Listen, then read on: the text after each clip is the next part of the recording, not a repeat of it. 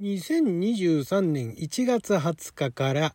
ネットフリックスで世界31カ国同時配信が始まった韓国の SF 映画作品「ジョンイ」を見ましたのでその感想をネタバレなしでお届けしていきたいと思います。あなたの12分をちょっと拝借。こんにちは。ラジオ神の神ふみかつです。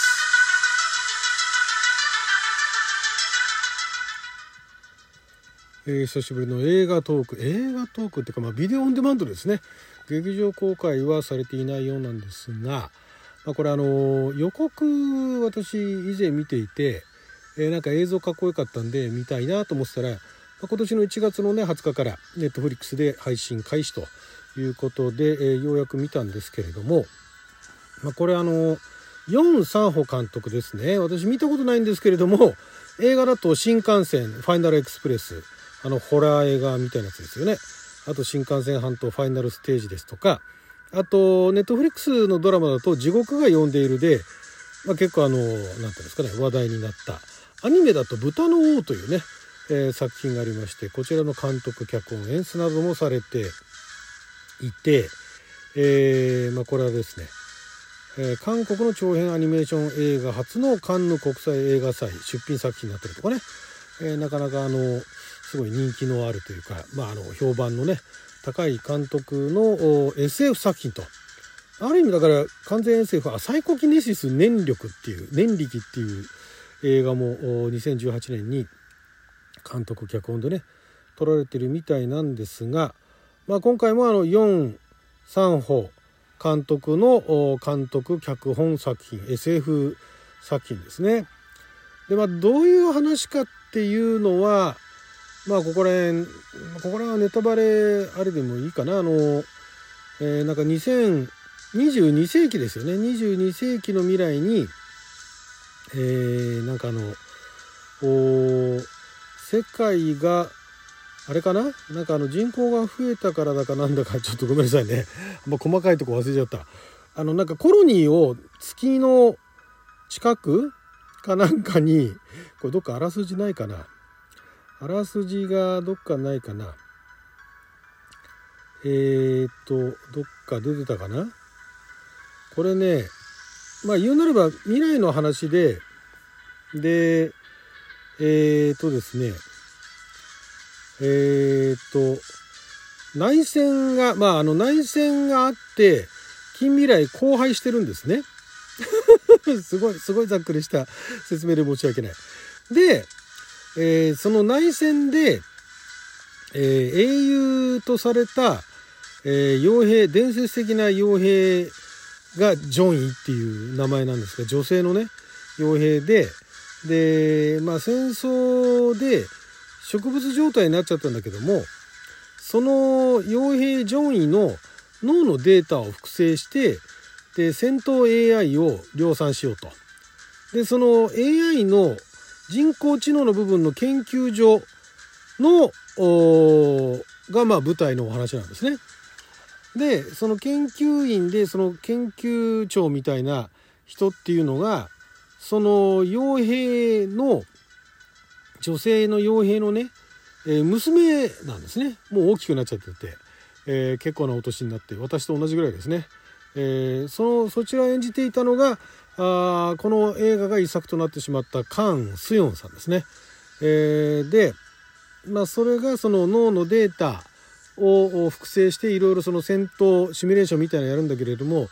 まあ、あと一歩のところでなかなかその戦闘 AI として、えー、実用できないと実用化までもう一息というところでいろいろあってっていうねそれぐらいそれぐらいですね、えー、ここら辺まではもう冒頭何分かで、えー、全部説明されるんでネタバレっていうことにはならないんですけれどもまあこれあの結論から言うとですねまあこれあくまで私個人の感想なんですけどもいろいろ惜しかったなと惜しかったっていうのもちょっと偉そうなんですが、ま、あのよく言えばあんまりあの今まで私 SF 作品好きなんですけどもえー、アメリカイギリス日本、その他の国々で、えー、いろいろ見てきた SF ドラマあるいは SF 映画とはちょっと違う感じのあんまりこういうのを見たことなかったなっていうこれね話のね構成とかでもないんですよね。なんだろうな見たことないのがどういうところかっていうとあの言い方あれですけれどもいろいろ SF の素材をこれだけね詰め込んでおいて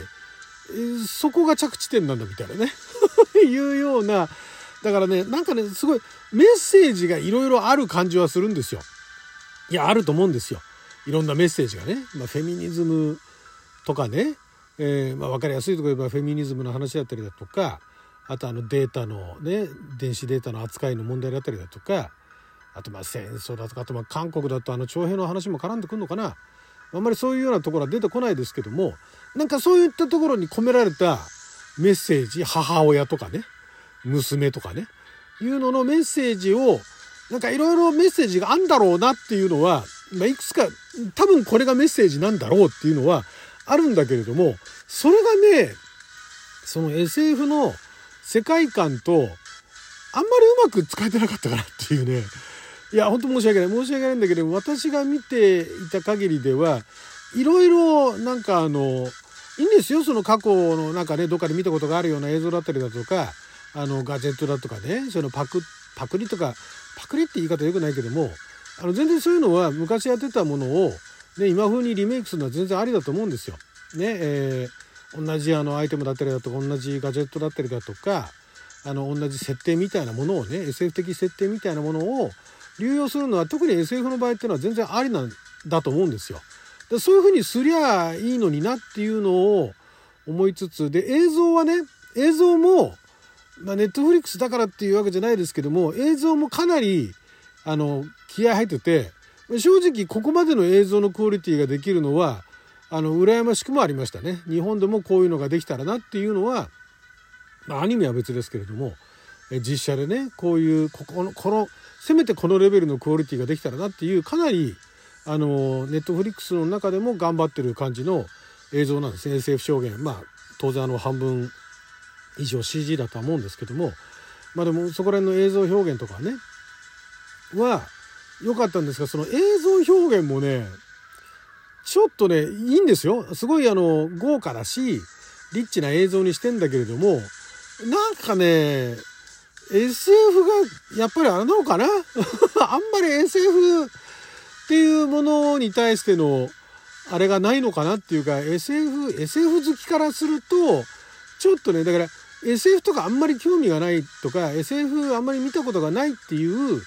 人の方がむしろ評価は高いのかなっていう気はします。いや知らないですよその人たちに聞いてないから分かんないですけどもそういう方がもしかしたら楽しめるかもしれない。SF 大好き人間からするといろいろ気になるところがちょいちょい出てきたりだとかこれもあのネタバレではない範囲で言いますと例えばねそんなあのなんか内戦だとか紛争だとかそういう戦時下なわけですよ。で戦時下でで実際すごい荒廃したねあのシーンとかも出てくんですよ。でそんな時代なのになんか研究所が妙に綺麗だったりだとかね。えこんなに何？これは何？戦地から離れてると研究所はこんなに綺麗でこんなにリッチでこんなに豪華なの？みたいなね。のがあったりだとか。あの、まあ、そこら辺は一番分かりやすいとこなんですけどいろいろとねその映像もすごい CG とかも CG そのもののセンスは私はいいなと思うんですけどね。あの見せ方だとか。その合成の仕方はいいなと思うんだけれどもそこにそこそれが出てきちゃうの？みたいなのがちょいちょいあってですねそこがまず気になってしまったのと、まあ、でお話も何でしょうねあの切ない雰囲気だとかなんかあの胸に刺さるみたいなねいうような演出を狙ってるんだろうなと思うんですがこれは私が男性だからっていうわけでもないとは思うんですが一向にね刺さらなかったですね。あのねいいいい話っていうかそうだよねっていうね。あのそういう問題があってそこはそうだよねっていうのは要所要所わかるんですよ。なんだけれどもその世界観とねうまくなんかマッチしてないっていうかじゃあ別にその SF じゃなくてよかったんじゃないっていうね。AI とかじゃなくてよかったんじゃないのっていうね。いう風に途中でね思っちゃうところがあってですね惜しかったなっていう私の中ではね。私の中で惜しかったなっていう。だからこれも、まあ、繰り返しになりますけれどもあんまり普段 SF 見ない SF あんま興味ないっていう人には結構ひょっとしたら刺さるかもしれない。でもなんかあのちょっとだけいろんな人のレビュー見たんですけどもあのヨン・サンホ監督ファンが「えヨン・サンホあの監督がなんでこんな?」みたいなの書いてる人もいてあの海外の方とかだと大体半々ぐらいですね。えー、あのー、5点前後みたいなね いうのが平均であるみたいなんですがいろいろねいろいろ映像のねそのあの画画角っていうか構図だとかそういったような編集だとかっていうところははでもそれもねそれもなんかちょっと、まあ、他の監督のそのヨン・サンホ監督の他の作品見てないんで監督のまあこれがひょっとしたら監督とそのカメラマンのねお決まりの見せ方なのかもしれないですけどもちょっとそこもまだなんかその SF 映画としては垢抜けない感じがね SF アクション映画として見ちゃいけないんだなって途中で思うようにしたんですけどそれにしてもちょっともう惜しいなっていうねなんかテレビドラマ感がまだちょっとどっか残ってるかなっていう、まあ、映画監督ですけれども。